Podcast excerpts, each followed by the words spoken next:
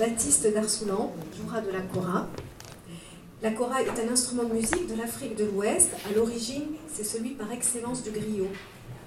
La kora a 21 cordes et le griot nous dit qu'il y en a 7 pour le passé, 7 pour le présent et 7 pour le futur. La musique de Baptiste Darsoulan s'inscrit dans une approche méditative et se conçoit comme une thérapie de l'âme. Sa nature fluide est un brin nostalgique, se marie merveilleusement bien avec le thème de notre soirée.